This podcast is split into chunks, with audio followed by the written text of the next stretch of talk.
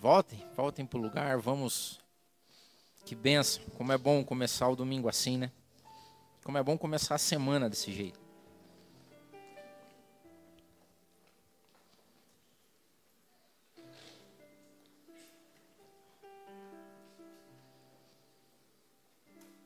Eu queria ler com você a palavra de Deus no livro de Gênesis. Hoje nós vamos aprender com Agar. Como a gente já tem aprendido com tantos personagens bíblicos, essa semana, estudando sobre Agar, eu queria falar sobre as coisas simples da vida.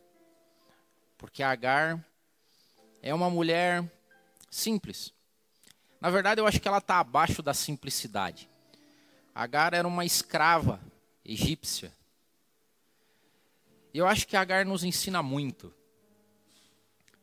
E ela nos ensina porque Agar não era rainha, Agar não era executiva,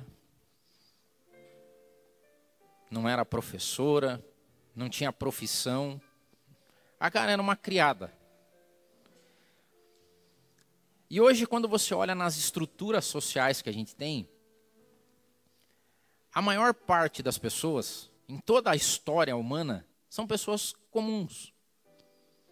São pessoas que acordam de manhã, tomam seu café, trabalham, pagam contas, voltam.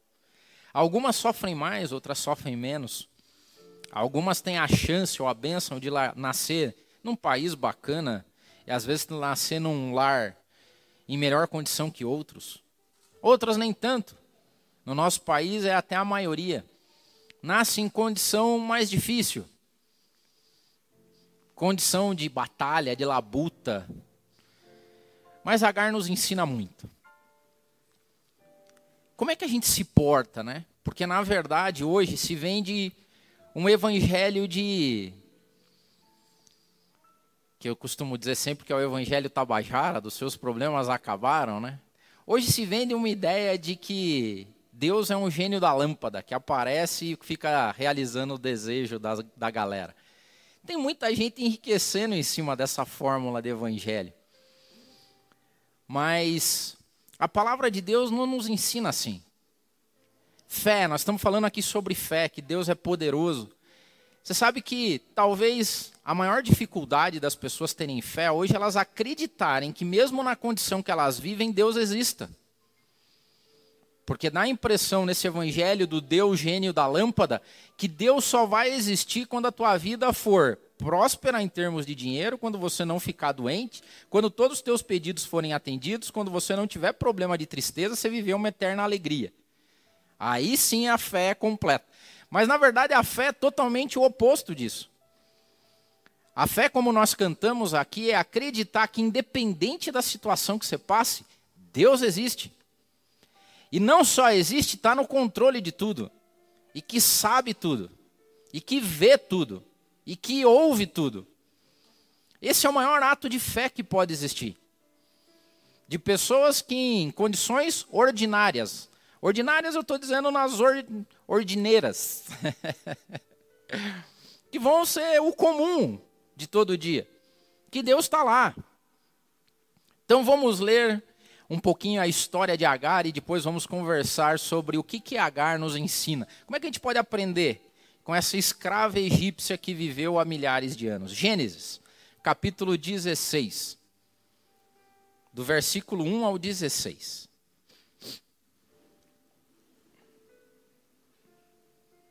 Ora, Sarai, mulher de Abrão, não lhe dera nenhum filho. Como tinha uma serva egípcia chamada Agar, disse a Abrão: Já que o Senhor me impediu de ter filhos, possua a minha serva. Talvez eu possa formar família por meio dela. Abrão atendeu a proposta de Sarai. Quando isso aconteceu, já fazia dez anos que Abrão, seu marido, vivia em Canaã. Foi nessa ocasião que Sarai, sua mulher, entregou sua serva egípcia Agar a Abraão. Ele possuiu Agar e ela engravidou. Quando se viu grávida, começou a olhar com desprezo para sua senhora. Então Sarai disse a Abraão: Caia sobre você a afronta que eu venho sofrendo. Coloquei minha serva em seus braços, e agora que ela sabe que engravidou, despreza-me. Que o Senhor seja o juiz entre mim e você. Respondeu Abrão a Sarai: Sua serva está em suas mãos. Faça com ela o que achar melhor.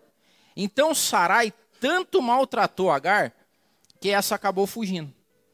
O anjo do Senhor encontrou Agar perto de uma fonte no deserto, no caminho de Sur, e perguntou-lhe: Agar, serva de Sarai, de onde você vem? Para onde você está indo? E ela respondeu: Estou fugindo de Sarai, a minha senhora. Disse-lhe então o anjo do Senhor: Volte para sua senhora e sujeite-se a ela. Disse mais o anjo: Multiplicarei tanto os seus descendentes que ninguém os poderá contar. Disse-lhe ainda o anjo do Senhor: Você está grávida e terá um filho. E lhe dará o nome de Ismael, porque o Senhor a ouviu em seu sofrimento. Ele será como jumento selvagem, sua mão será contra todos, e a mão de todos contra ele, e ele viverá em hostilidade contra todos os seus irmãos. Este foi o nome que ela deu ao Senhor que lhe havia falado. Tu és o Deus que me vê. Pois dissera: Teria eu visto aquele que me vê? Por isso o poço que fica entre Cádiz e Bered foi chamado Berlai Roy. Agar teve um filho de Abrão, e este lhe deu o nome de Ismael. Abrão estava com 86 anos de idade quando Agar lhe deu Ismael. Vamos ler um pouquinho mais. Gênesis capítulo 21, o versículo 14 até o 20. Na manhã seguinte, Abraão pegou alguns pães e uma vasilha de couro cheia d'água. Entregou-os a Agar. E, tendo-os colocado nos ombros dela, despediu-a com o menino. Ela se pôs a caminho e ficou vagando pelo deserto de Berseba. Quando acabou a água da vasilha, ela deixou o menino debaixo de um arbusto e foi sentar-se perto dali, à distância de um tiro de flecha, porque pensou: não posso ver o menino morrer. Sentada ali perto, ela começou a chorar. Deus ouviu o choro do menino, e o anjo de Deus do céu chamou Agar e disse: O que aflige Agar? Não tenha medo. Deus ouviu o menino chorar lá onde você o deixou. Levante o menino, tome-o pela mão, porque dele farei um grande povo. Então Deus lhe abriu os olhos e ela viu uma fonte. Foi até lá, encheu de água a vasilha e deu de beber ao menino. Deus estava com o menino. Ele cresceu, viveu no deserto e tornou-se flecheiro. Algumas coisas que a gente tem que entender. Todas as épocas das, da história trazem com elas estruturas sociais. Quando a gente lê a Bíblia e vê falar de escravo, escrava, senhor, serva, era tudo muito normal nessa época. Era normal que as senhoras, se fossem casadas com homens ricos e de posses, tivessem servas, escravas, que ficavam ali, davam um banho, limpava, tirava bicho de pé, penteava o cabelo, fazia tudo. Era uma beleza para as senhoras.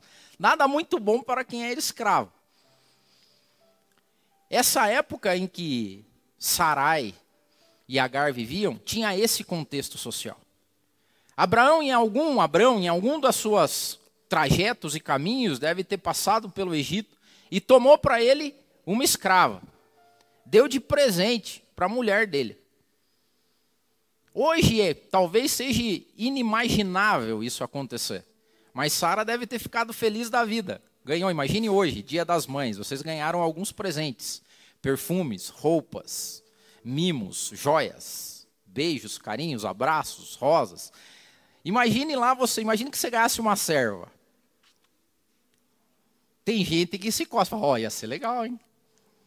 Alguém que ficasse falando, ai, traz um copinho d'água, por favor, faz um chazinho para mim, limpa a casa, faz isso, tal, e você vive uma vida sossegada. Essa época que a gente está vendo, isso aqui era completamente normal. Durante toda a história humana, existiu classes diferentes. Existiram estruturas econômicas e sociais diferentes. Não é de hoje. Tinha gente no passado que nascia escravo. Tinha gente que nascia filho de senhor. Tinha gente que nascia dentro do povo judeu e tinha gente que nascia no Egito. Assim como tem gente que nasce hoje no Brasil, que é prioritariamente judaico-cristão, e tem gente que nasce lá no Oriente, que deve ser islâmico, ou que nasce lá nas, nos países da Ásia e pode ser nascer numa família budista, seja o que for. O mundo segue. Deus está acima dessas coisas todas. Deus controla porque Deus criou, Deus fez. Desde a época de Noé, antes do dilúvio, tinha poder de escolha. Deus criou o homem à imagem e semelhança dele com poder de escolha. Escolha, por exemplo, de ver Noé, como a gente viu o Melk falando aqui, construindo a arca e fala, velho, você é louco, eu não vou entrar nessa arca. E morre. E Noé, junto com a família dele, entra, é salvo e acredita em Deus. Fé. Fé de acreditar que tem além disso. Durante toda a história humana existiram os ricos e os pobres. E dá a impressão que por mais que a gente lute, por mais que a gente se esforce, Cara, vai sempre existir pobre. É utópico acreditar que em algum momento da história, até que um reino eterno seja implantado nesse mundo, nós vamos ter todo mundo vivendo igual. Quem disse isso foi Jesus, olha só. Lembra daquela história quando Jesus recebeu a visita de uma mulher que levou um vaso de alabastro, quebrou e jogou sobre Jesus. E a galera olhou e ficou assim: ah, mas que desperdício, meu Deus. Podia ter pego esse perfume vendido e dado para os pobres. Em João capítulo 12, 7, 8, Jesus diz assim: ó, respondeu Jesus: deixe ela em paz, que o guarde para o dia do meu sepultamento. Jesus sabia que era costume, quando, lembra quando a gente falou aqui sobre José de Arimateia? Era costume das pessoas limparem os corpos, colocarem ungüentos, perfumes na pessoa que ia ser sepultada. E Jesus falou: ela já está me preparando para o meu sepultamento. E olha o que, que Jesus diz: o seguinte: pobres, vocês sempre vão ter no meio de vocês. Jesus já estava dizendo que hoje, em 2019, ia existir pobre, cara. Na estrutura social do mundo, depois que veio o pecado, nós perdemos igualdade, nós perdemos fraternidade, nós perdemos essa visão de que tudo é nosso e nada é particular. Hoje nós temos posses. E tem pessoas que têm mais posses e pessoas que têm menos posses. Na época de Agar, era exatamente a mesma coisa. Abraão e Sara eram bem de vida. E ela era simplesmente a criada do negócio. É por isso que quando a gente vê Sara falando, claro que ela diz assim, ó, possua a minha serva, para que eu faça família através dela. Era normal isso acontecer. Mulheres estéreis pegavam suas coisas, eram coisas. Você não tem lá uma caixinha que você guarda joias? É uma coisa. Escrava era uma coisa, não era uma pessoa. Não era tratada como alguém que tem sentimento, emoção, não era uma coisa. E na cabeça de Sara era muito simples. Pegue essa coisa, possua ela, você vai ter um filho, a gente faz família a partir disso. Fala, ah, oh, meu Deus, como é que. Era, era a época, era assim que funcionava. Agora o ponto é como é que Sara se, é, Agar se comporta diante dessa situação toda. Primeiro, ela não tinha escolha. Ela não podia dizer, ai, sabe, Sara, eu acho que eu não quero lá ir com. Não tinha, não, não, não existia essa lógica. E eu vou dizer para você que a maior parte que acontece, das coisas que acontecem na nossa vida, ordinariamente, nós não temos muita escolha. Por mais que a gente lute, por mais que a gente tente fazer ou vencer, tem coisas que a gente não tem escolha, velho. Você pode ir lá acordar um belo dia e falar assim: olha, agora eu não vou mais trabalhar, porque Deus vai tomar conta de mim. Sabe o que vai acontecer com você? Você vai morrer de fome. Agora eu vou ir lá para aquele lugarzinho, vou ficar ali na 15 e os corvos vão vir me alimentar. Você vai morrer de fome. Se Deus te deu condição, e esse é o cenário onde a gente vive, onde existem pessoas que precisam trabalhar pelo sustento, esse é o nosso, a nossa realidade. 2019, 99% das pessoas acordam cedo aí, vão trabalhar, cara, vão dar os pulos dele, vão estudar, vão fazer as coisas, vão acontecer. Sara estava na dela, na vida dela, e Agar estava cumprindo o papel social que lhe cabia. Eu sou escravo. O que, que eu tenho que fazer? Fazer bem aquilo que uma escrava faz. O que, que uma escrava faz bem? Obedece o seu senhor e a sua senhora. Então, quando Sara chega, Agar não participou dessa conversa. Teve uma conversa num nível mais estratégico, que nem acontece na tua empresa. Tem uma estrutura instalada, você deve ser empregado. A maior parte das pessoas hoje trabalham com carteira assinada. Tem um patrão. Em algum momento tem uma conversa lá que pode acontecer e que vai afetar a tua vida. Então imagine que o patrão olha assim, ó, as contas estão difíceis, não estamos conseguindo fechar. A margem de lucro, isso aqui é lá na, cara, na sala da diretoria, tá tomando. Então nós precisamos reduzir custos. Sabe o que é reduzir custo? Significa que talvez na semana que vem o teu chefe te procure e fala assim, amigo, obrigado pelos anos de trabalho que você teve aqui, mas infelizmente você está demitido. Qual foi a tua escolha nessa história? Nenhuma. Você participou? Não perguntaram para você? Não. Porque a conversa foi em outro nível. Esse é o mundo, é assim que é. E foi assim que aconteceu com Agar. Ela devia estar tá limpando ca a casa, lavando os vestidos de Sara, e Sara estava conversando com Abrão e falando o seguinte: É, ó, faz o seguinte, tem um filho lá com Agar. E de repente aparece Agar.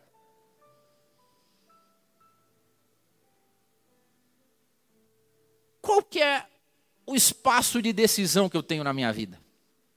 Você pode decidir também. Você fala assim: não, agora eu decidi, não sou mais pobre. Agora eu decidi, eu coloquei na cabeça que eu sou rico. Você pode. O duro é você fazer os outros acreditarem que você é rico, porque você vai entrar e fala, vou comprar uma Ferrari. Ele fala assim, não, pode vender para mim a Ferrari. Não, eu sou rico, pode. Tá, então tá bom, paga então. Fala assim, não, não, não, eu sou rico, tá bom, mas paga. Tá. Então, cara, você não vai conseguir convencer só aqui no blá. Não basta só dizer que é rico, você tem que ser rico. Então, essa era a estrutura. O que, que um escravo faz, cara? Se rebela, se revolta, dá tiro no patrão? Agar não fez nada disso. Um bom escravo obedece o seu senhor. Fala, não, Adildo, mas é que nós não somos mais escravos. Não sei, velho duras palavras para um domingo de manhã, dia das mães. Eu não sei se a gente não é escravo. Eu não sei se acordar todo dia, ir lá, bater o ponto, trabalhar, tal, até a hora que o cara não quer mais, te demite, decide. Uma boa parte das coisas que acontecem na nossa vida não está sob nosso controle. Tem alguém mais rico tendo essa conversa? Quer ver o exemplo claro? Lá em Brasília deve ter um monte de gente conversando sobre umas coisas que nos afetam. A economia vai adiante ou não vai? Vai para frente ou não vai? Cara, nós não participamos disso. Não diretamente, agora. Mas o que, que acontece? Você perde emprego ou ganha emprego, você compra a casa mais barata ou mais cara, você tem crédito, não tem crédito, você tem de comida em casa, não tem de comida em casa. É a estrutura, velho. Sempre foi assim o mundo. Dá uma olhada o que Paulo disse a Timóteo, para você ficar mais escandalizado ainda. Paulo escrevendo a Timóteo, no capítulo 6, versículos 1 e 2, tinham os escravos se convertendo a Cristo. Então imagine que chegava alguém lá na. Tinha a igreja da época lá de Paulo. Daí, ô, oh, paz do Senhor, querido. Tudo bem? Tudo. Eu sou o Adeildo. Você? Eu sou o Zé Carlos. Zé Carlos, o que, que você faz, Zé Carlos? Sou escravo, Adeildo. Olha só o que, que Timóteo dizia todos os que estão sobre o jugo da escravidão devem considerar seus senhores como dignos de todo respeito, para que o nome de Deus e o nosso ensino não sejam blasfemados. Aí ele ainda disse o seguinte, ó: os que têm senhores crentes não devem ter por ele menos respeito, pelo fato de serem irmãos. Cara, tinha uma estratificação social lá na época. Então imagine, eu sou Adeildo, daí eu chego e falo, eu sou o Zé Carlos. Zé Carlos, o que, que você faz? Sou escravo. Aí imagine que na mesma congregação que eles estavam lá cultuando, o Zé Carlos encontrasse o Jeremias. Imagine quem que era o Jeremias? O senhor dele, cara. E daí Paulo fala, o seguinte para a galera: ó, se você é escravo de alguém, trate o seu senhor com todo respeito. Ó, inclusive, se você encontrar o Jeremias, que é o teu senhor, dentro da mesma igreja, não vá se folgando. Porque o fato de você estarem na mesma igreja ou congregando não, não difere a tua posição social, meu amigo. Você continua sendo escravo e o Jeremias continua sendo teu patrão, teu senhor. Então não vá se folgando. Porque tem nego que se folga. Na época tinha, hoje não deve ter, né? Mas naquela época tinha. O cara chegava na igreja, lá fora, o Jeremias era o senhor e ele era o escravo. Daí lá era assim, senhor, não senhor, vamos fazer tal. Aí chegava na igreja e falava, ei, Jeremias, velho. Não tinha essa lógica. Daí ele fala assim: ó, os que têm senhores crentes não devem ter por eles menos respeito, pelo fato de serem irmãos. Pelo contrário, vocês devem servi-los ainda melhor, para os, que, para os que se beneficiam do seu serviço, são se, porque os que se beneficiam do seu serviço são fiéis e amados. Ensine e recomende essas coisas. Cara, que o Paulo estava doido da cabeça. Como é que Deus permite escravidão? Como é que Deus permite que exista escravo? Como é que Deus permite que esse escravo ainda seja fiel ao seu senhor? E outra, se o senhor dele for cristão ou crente, ainda tem que ter mais respeito ainda. Doido isso, não é? Porque na verdade, em alguns momentos dá a entender que a gente poderia se revoltar com essas coisas. Porque tem gente que se revolta. Tem gente que sai daqui e passa um cidadão com um carro bacanão lá. E você está indo para casa de busão. Aí você fala assim: me revolta isso. Você pode se revoltar contra essas coisas, você pode lutar contra isso. Você pode, inclusive, como alguns pregam, que você olha assim e fala, Provérbios 13, 22 diz, né, diz que Deus tira do ímpio para colocar na conta do justo. E tem duas formas de você encarar isso. Você pode encarar na lógica da revolta.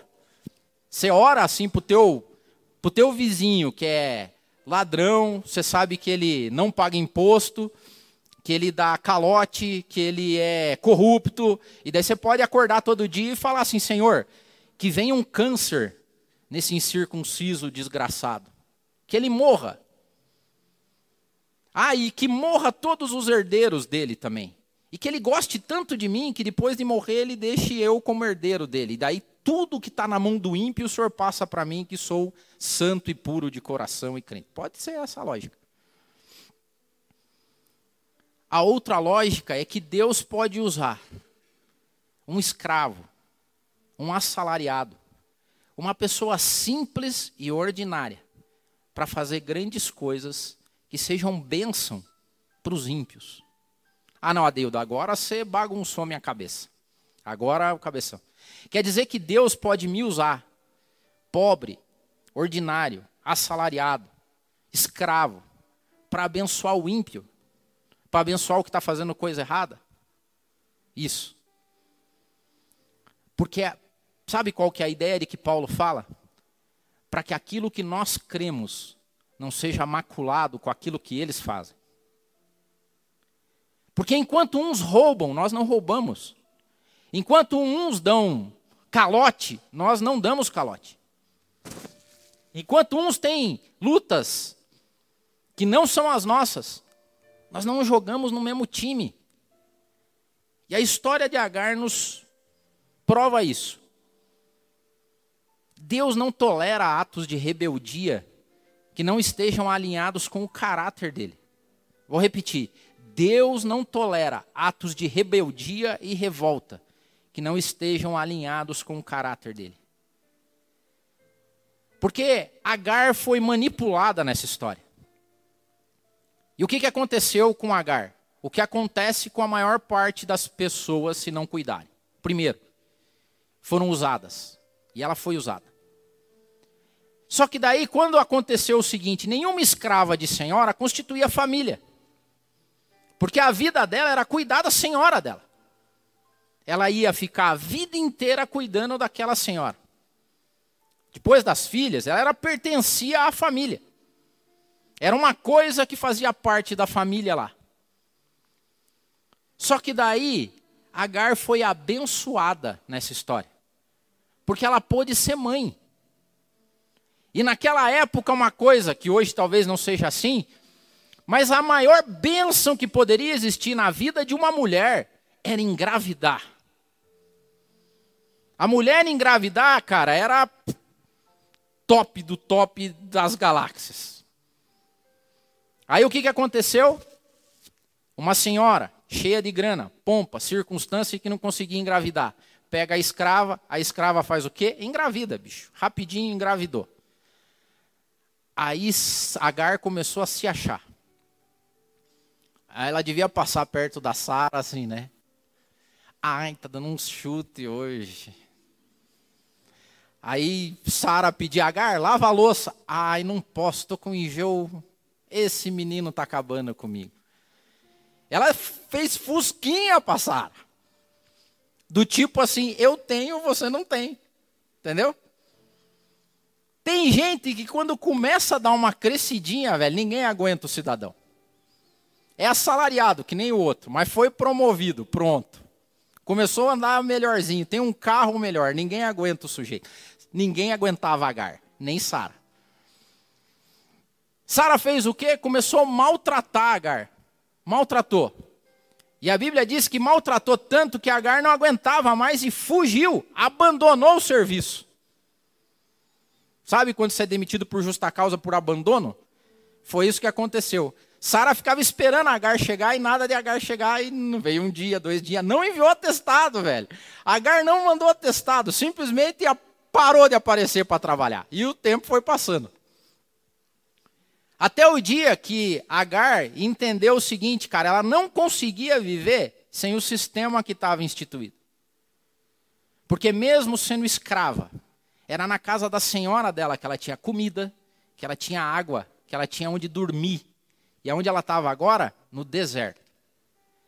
Aí o anjo do Senhor aparece para ela e fala assim: Agar, de onde você está vindo? Para onde você está indo? Na minha cabeça, o que, que Deus estava querendo dizer assim? Agar, qual que é o plano com essa pataquada toda aqui? Me diz qual que é o plano de negócio teu, qual que é o teu plano estratégico? O que, que te deu na cabeça? É tipo você falar assim, velha, eu não sou mais pobre agora, eu sou rico. Entendeu? Aí você vai estar no meio da rua pedindo dinheiro, tentando comprar as coisas, ninguém acredita que você é rico. Aí Deus vai aparecer para você e vai falar assim: me diz o seguinte, de onde você está indo, para onde você está indo? De onde você está vindo, para onde você está indo? Qual que é a lógica aqui do negócio? Onde está você nessa estrutura toda? Você estudou, você deu teus pulos, você se preparou? Não, não, não, você abandonei o emprego. Aí olha, olha o conselho de Deus para Agar. Agar, volte para sua senhora e se sujeite a ela. Há uma regra na bênção de Deus que não tolera bagunça, revolta, que não tem a ver com o caráter dele. Deus faz até para quem não está na aliança dele, desde que faça certinho, porque Agar não estava debaixo de pacto nenhum. Agar não era judia. Agar era uma egípcia que foi tomada pelo povo judeu. Deus tinha um plano aqui, ó, estava traçando um plano com Sara e com Abraão que ia chegar até nós. Paralelamente tinha uma escrava aqui. E como estava tudo envolvido ali no vai falou assim: até para você, viu? Você não é da minha aliança, você não é judia, você é egípcia, mas vamos, vamos combinar um negócio? Tem um jeito certo do, da coisa acontecer aqui. E não é desse jeito que você está fazendo aí não é abandonando emprego, não é cumprindo a função social que se, te colocaram. Ah, Deildo, você está sendo determinista. É o que a Bíblia nos diz, é o seguinte, que Deus tem os caminhos certos dele. Deus não dá nó, velho. Deus não usa atalho. Deus não faz coisas. Isso quem faz é o mal. Que entra sem ser convidado, que bagunça as coisas. Deus é Deus de ordem, decência quer fazer as coisas bem, quer fazer as coisas acontecerem, faça com ordem e decência. Era isso que o anjo estava falando para Agar. Agar, volte lá e se sujeite à, tua, à sua senhora. Agar tinha vazado do emprego, cara. Tinha abandonado, não tinha avisado para onde ia. E a Bíblia diz que ela volta. Agar volta para cumprir o que na estrutura social daquela época era o que acontecia. Você vai ficar aí porque você vai dar a luz, porque você vai servir a sua senhora, porque você vai fazer ali. Cara, o que tem de nego revoltado hoje? Sabe o que, que a tua revolta vai te levar? Nada. Quer se dar bem na vida? Se submeta a Deus. Tudo que cair a mão para você fazer, faça bem feito. É isso que a Bíblia diz. Faça como se estivesse fazendo a Deus, não ao teu patrão. Quando Agar volta, as coisas acontecem. Ela volta, agora ela tinha onde comer, ela tinha onde dormir, continua sendo escrava. Nasce Ismael.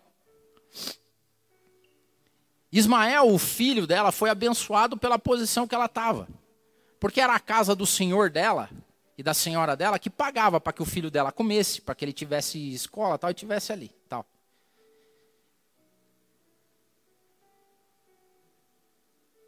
Quando ele chega lá e ele já está grandinho, já está um pré-adolescente, adolescente ali, Sara engravidou daí. Aí o irmão postiço começou a dar uma tiração de sarro com o Isaac. Começou a sacanear. Irmão velho sempre sacaneia irmão mais novo. Só que esse era um irmão meio postiço.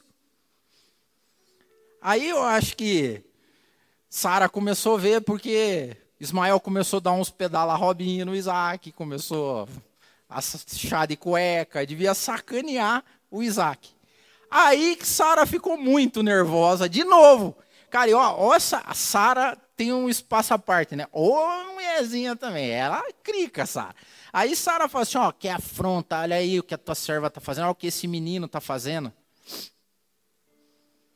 Aí, Abraão faz o seguinte, fala assim, não, então tá bom. De tanto a Sara azucrinar a cabeça de Abraão, Abraão vai lá e faz o seguinte, olha só, cara, era a condição social. Na primeira vez, Agar abandonou o serviço. Na segunda vez, ela foi demitida de papel passado. Abraão chamou Agar no RH, assinou a demissão dela, tudo certinho, pagou os direitos dela. Falou assim: ó, pega aí, coloca nas costas aí o teu tua rescisão, teu seguro-desemprego, coloca as coisas nas costas, tua aguinha, teu tchau, vai embora, você e o menino. Agar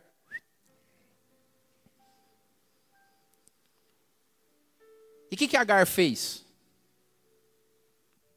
Acabou com o seguro-desemprego, gastou o resto da grana que tinha até a hora que não tinha mais nada para fazer. O que, que ela fez daí? Pegou o menino, que já era um grandinho, não era bebê nem nada, um adolescentezinho. Triste situação. Deitou o menino embaixo de uma árvore, foi para o outro lado chorar, porque falou assim: deu para mim, acabou. E chorou. Só que dessa vez foi diferente. Porque dessa vez foi do jeito certo. Dessa vez ela cumpriu o riscado. Ela não se rebelou, ela não fugiu. Dessa vez ela foi demitida. E quando ela está lá, naquela tristeza toda, o anjo do Senhor, alguns dizem que poderia ser a encarnação do próprio Jesus aqui, porque fala o anjo de Deus ele aparece e fala assim: Deus te ouviu, Deus ouviu o teu neném lá, Deus ouviu o teu piá chorando. Na primeira vez, Deus tinha visto que ele falou assim: ela deu o um nome, ela não conhecia aquele Deus, ela era uma egípcia, não conhecia o Deus, nunca tinha ouvido falar. E quando ela foi se referir a quem tinha falado com ela, falou assim: aquele que me viu. E agora ela conheceu o Deus que ouviu o filho dela. E agora a promessa se cumpre e ela fala assim: olha, sabe esse teu filho aí? Vai se dar bem. Ele vai ser o senhor de uma grande nação. Muitas coisas vão acontecer através dele. Ele vai ser abençoado.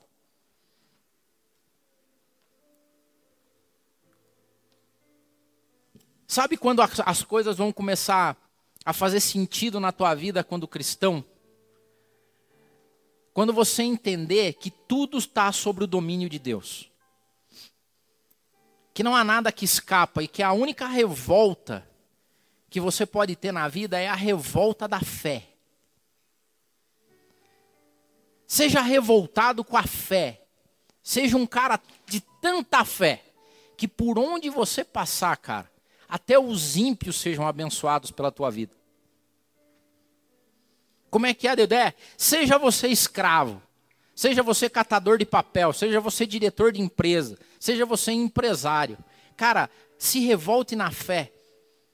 Até que a vida, até de quem está fazendo coisa errada, seja abençoada através de você, porque é, na minha interpretação, Provérbios 13, 22 é isso. Deus tira da conta daí daquele que está fazendo errado e abençoa você que está fazendo certo. Só que você tem que se revoltar do jeito certo, como Agar fez na segunda vez.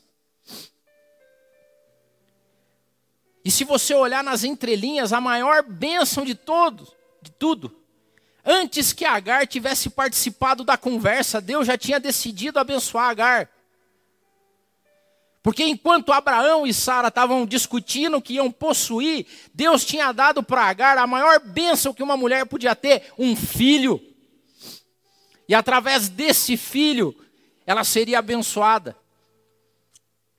De escrava, de mulher humilhada, de desprezada, agora ela era mãe de um senhor de uma grande nação.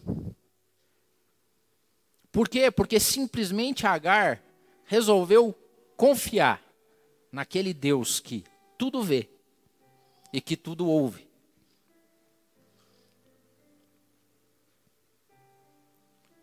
É difícil para nós. É difícil sofrer quando você tem poderio econômico sobre nós. Nós temos, nós vivemos num mundo injusto.